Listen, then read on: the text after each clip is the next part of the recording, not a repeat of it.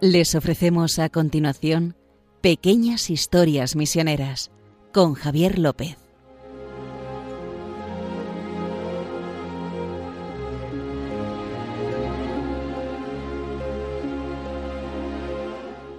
Hola, estamos aquí los dos un día más. Justo Amado, director de Mepres, ¿qué tal? ¿Cómo estás? Muy bien, Javier López. el- El que siempre te va guiando, ¿no?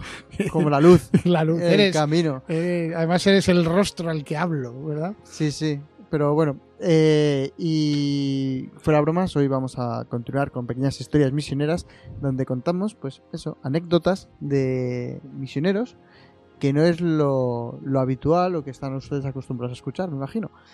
Y ya saben que pueden escribirnos eh, a historias misioneras por si quieren comentar- comentarnos cualquier cosa, a historiasmisioneras.radiomaria.es. No, perdón, historiasmisioneras arroba Sí, muy bien, vas bien, misioneras, arroba radiomaria.es. Ah, pues lo he dicho bien. Claro, sí, pa- para, para una vez que no te equivocas, dudas. Una, muy- una- una vez que no me equivoco. eh, Has dudado, bien. Bueno, ¿quién, Eso es. quién no duda? historiasmisioneras@radiomaria.es. Sí. Y si quieren escuchar algún algún podcast o lo que quieran hacer en su buscador habitual de internet, ponen pequeñas historias misioneras Radio María y les aparece ahí en primer lugar. Estamos ahí en cabecera, justo. Sí, sí. Dicho esto, hoy empezamos con la historia de una misionera. Sí, bueno, vamos a hablar de un fundador de una congregación religiosa, bueno, de dos congregaciones religiosas, una masculina y otra femenina, y de una misionera de, de estas congregaciones, ¿no? Que se llama, el, el fundador se llama José Alamano. Dice, claro, quienes conozcan a los misioneros y a las misioneras de la Consolata saben Sí. quién es, más o menos. Sí, sí. Es verdad que no tiene tanta fama como Don Bosco, porque es que- Claro, que es lo que... pero también es que Don Bosco era el, el confesor de José Alamano. Mm. O sea, para que vean, es que coincidieron en Turín, en, en, eh, lo que es el, el final del siglo XIX, inicio del siglo XX, el- el- la densidad de, de santos en la ciudad de Turín era, vamos, tú pasabas en este barrio, eh, eh, eh, en esta manzana hay uno, en la otra manzana hay otro, es que era increíble. O sea, por decirles alguna, a Don. Bosco, José Cafaso, que fue el, De los josefinos. no, No. no, este fue el, el- el confesor de Don Bosco, fíjate.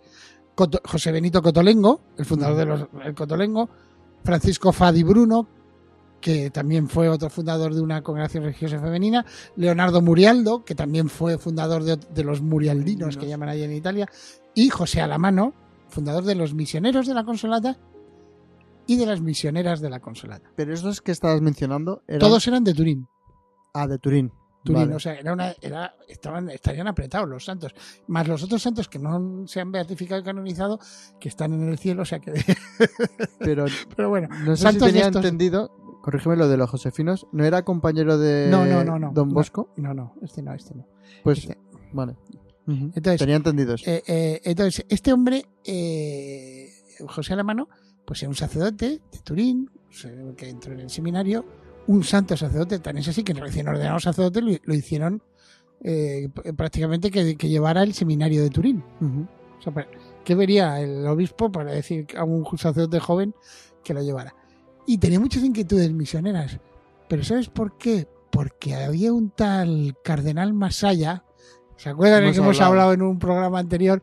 Que, es el inspirador de, de muchos de estos fundadores, que estuvo de vicario apostólico en Etiopía, que, que era un máquina, que es- escribió sus memorias, que son como no sé cuántos tomos, y que era toda una figura en la Italia de su época. De hecho, hay un montón de museos, como vimos en, en aquel programa.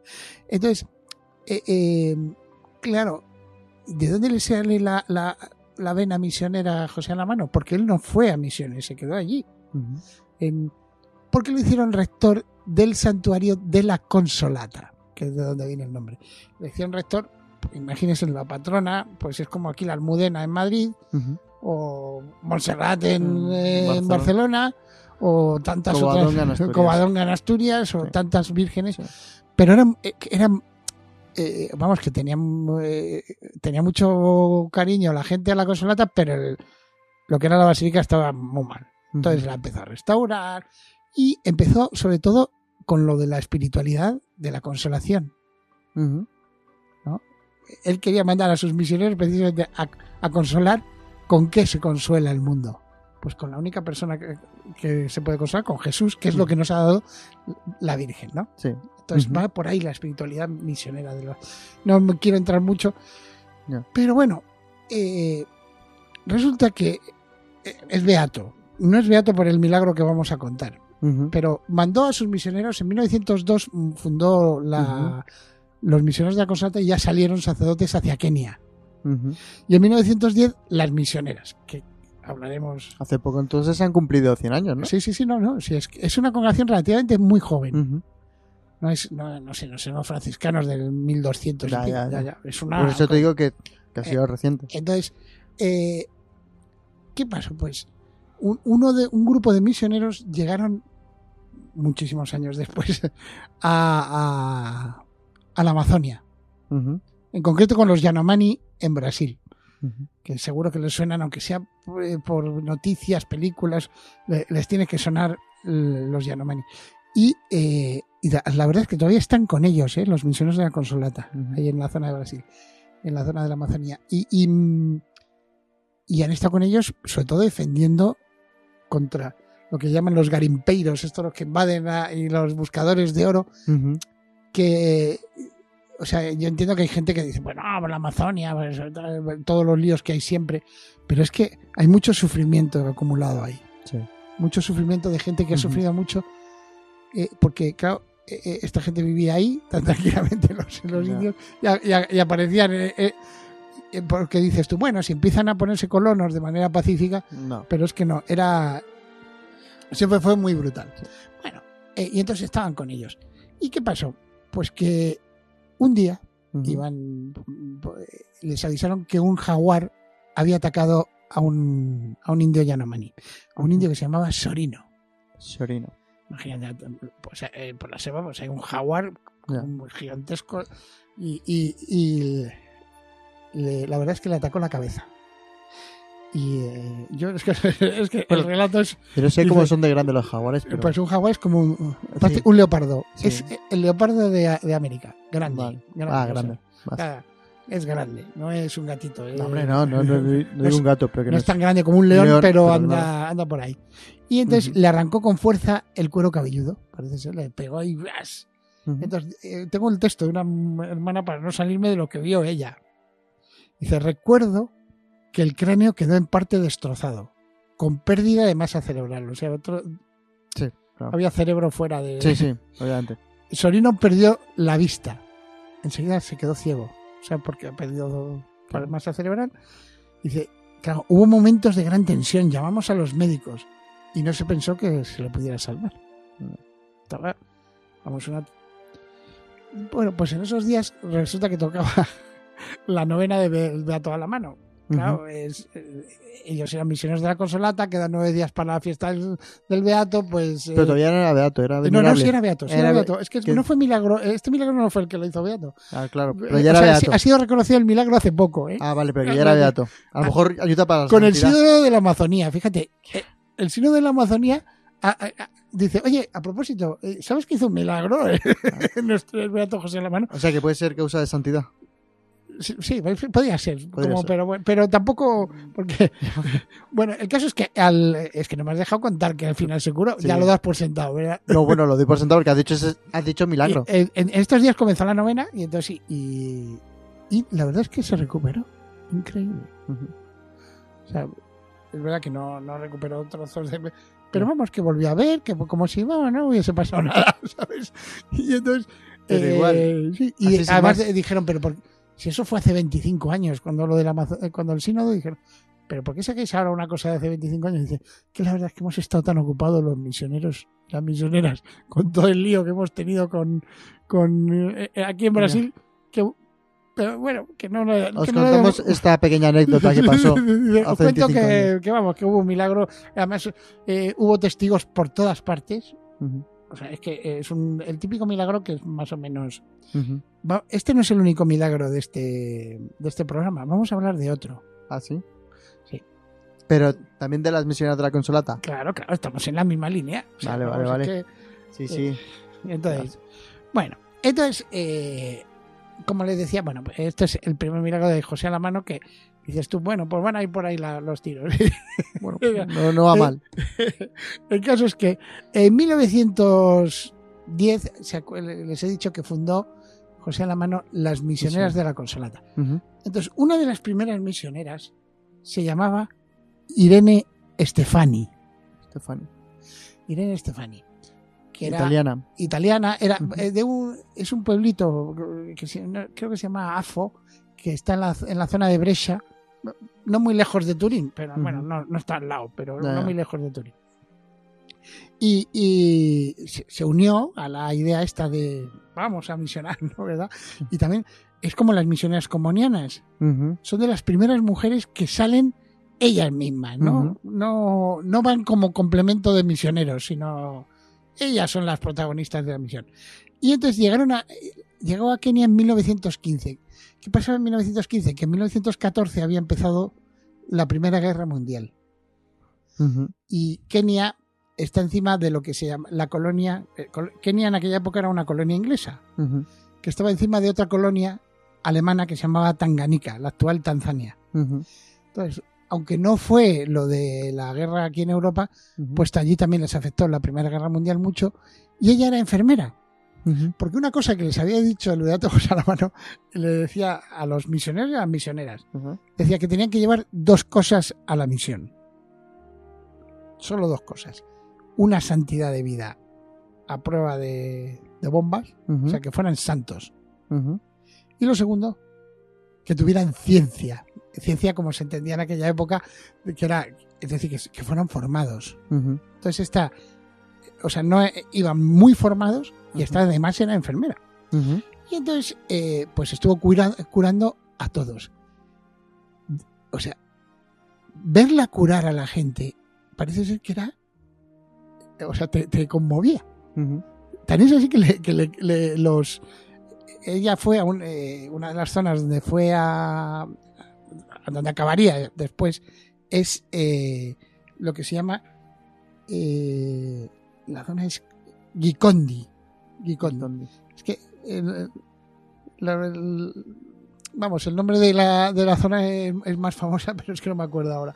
Pero bueno, que está Bueno, a, a 100 que- kilómetros de, de lo que es la capital de Kenia. Vale. Entonces, allí, le- le- el nombre que le pusieron los, los Kikuyu, que es la tribu, el- vamos, la etnia más numerosa de Kenia, le pusieron Niata, que significa Madre Toda Misericordia.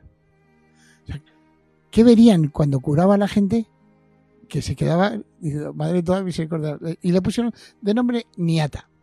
Y esto, y, y- y vamos, eh, había muchísima gente que solo con verla, ¿te acuerdas lo que dice el Papa Francisco de eh, predicar con el, con el ejemplo? Sí. Claro que me acuerdo. Pues eh, es que no, que, y, y nada de hacer proselitismo. Sí, sí, sí. Aparte que lo hemos dicho aquí alguna vez. Pues eh, no sé qué, qué- qué hacía que esta mujer que conmovía a la gente y pedían el bautismo. pedían el bautismo. Así directamente. Entonces, estuvo, bueno, estuvo hasta que acabó la guerra. También hay que tener en cuenta que después de la Primera Guerra Mundial vino la famosa gripe española, que nos la enseñaron a nosotros, que mató casi lo mismo que la Primera Guerra Mundial, eh, y también estuvo curando. O sea, Ujú. es- es- e- era un ejemplo. Además, se mezclaba con la gente, cuidaba de todos. Por, por ejemplo, los primeros chicos que, que formaron las hermanas Ujú. y que acabaron yendo a las ciudades, a Nairobi, a trabajar, eh, ella les seguía escribiendo como si fuese una madre.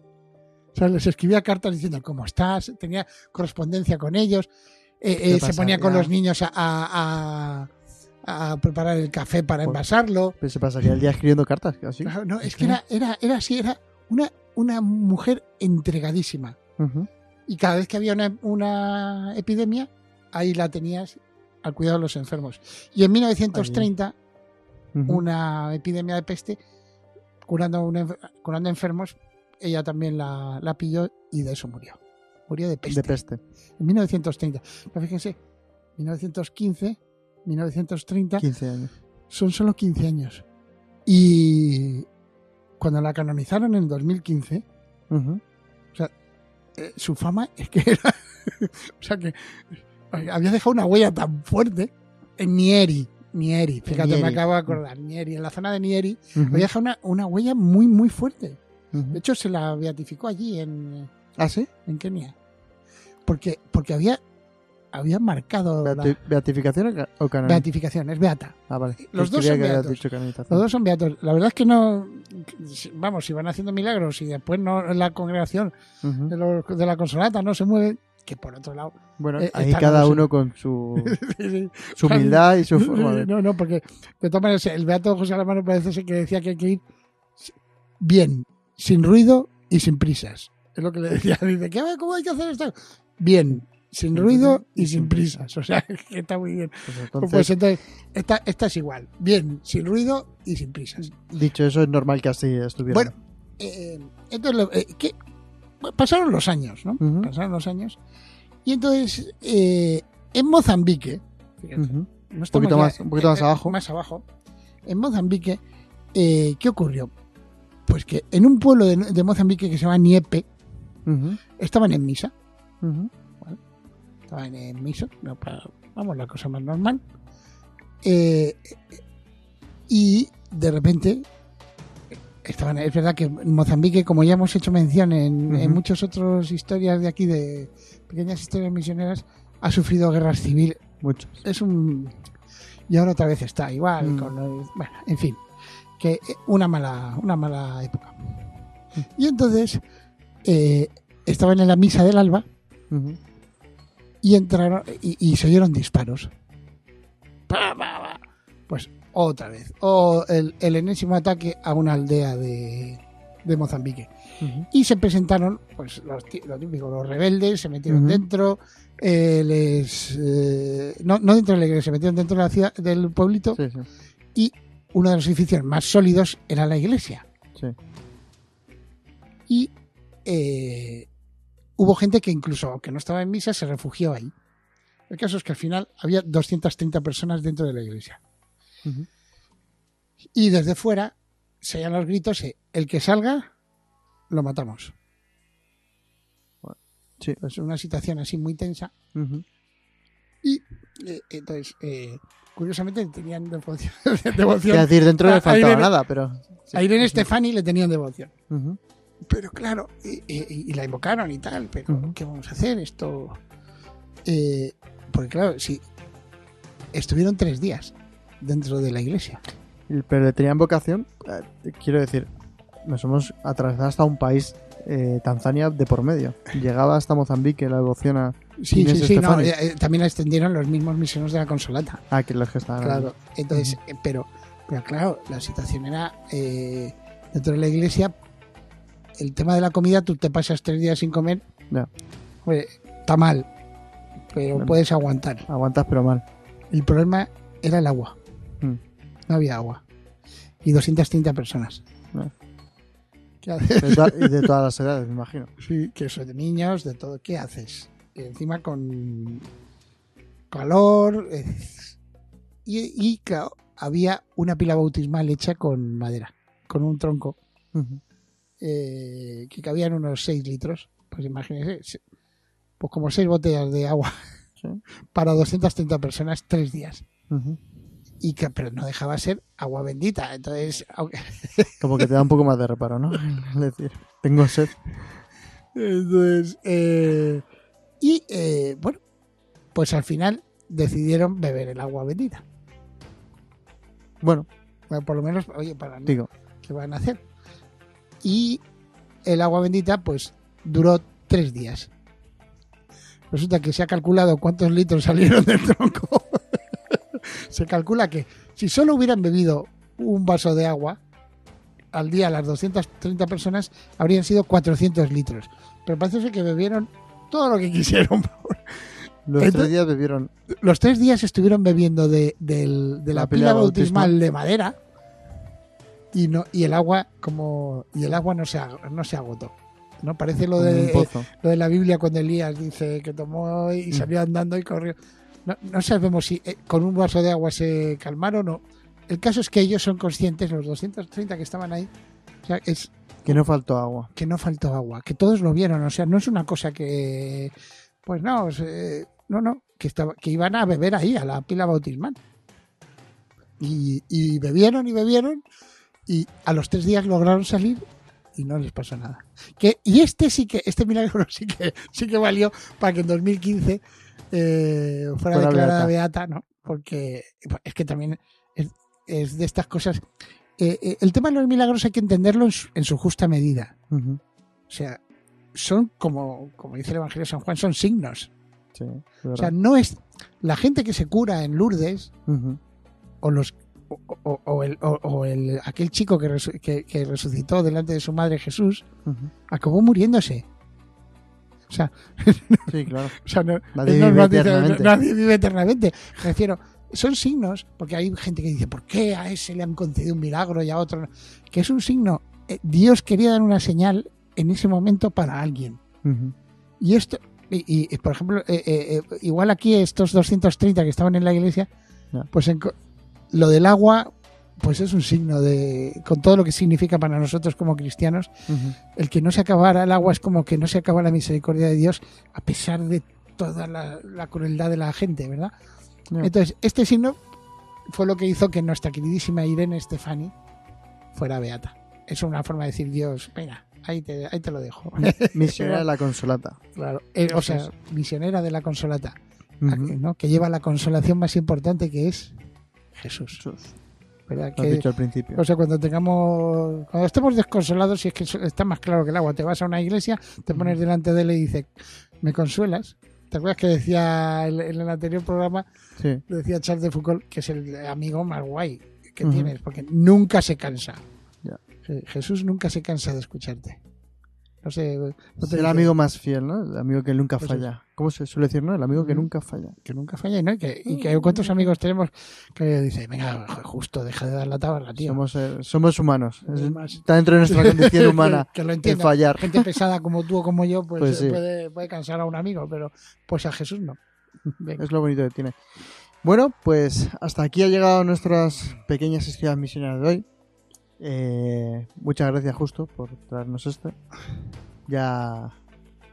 Te estoy viendo que estás participando en los programas también de, de Iglesia. en- en- ¿Cómo se llama? Iglesia Viva, ¿no? Sí, ay. Hablando en pequeñas historias misioneras en Eh, Iglesia sí, Viva también. Destaca. yo ya sabes Radio que María. a donde me llamen. Que si es para hablar, a donde me llamen. Al final me vas a dejar aquí a ser a otro horario más, no, más no, bueno. no, yo seré fiel aquí a pequeñas historias misioneras.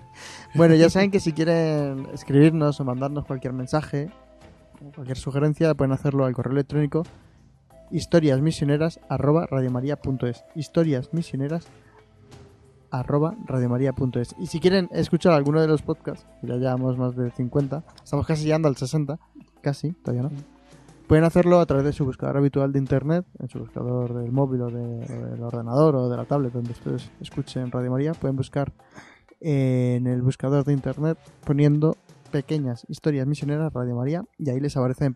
Justo a ti nada despedirte Gracias. me, sea, emplazarte al me despides, me voy al otro programa. no despides y te emplazo al siguiente programa Venga, ¿vale? hecho.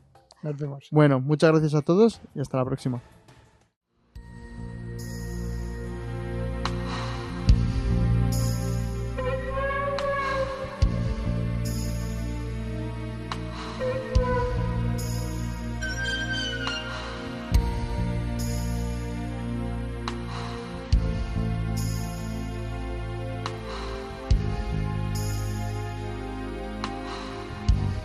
Han podido escuchar en Radio María Pequeñas Historias Misioneras, un programa dirigido por Javier López.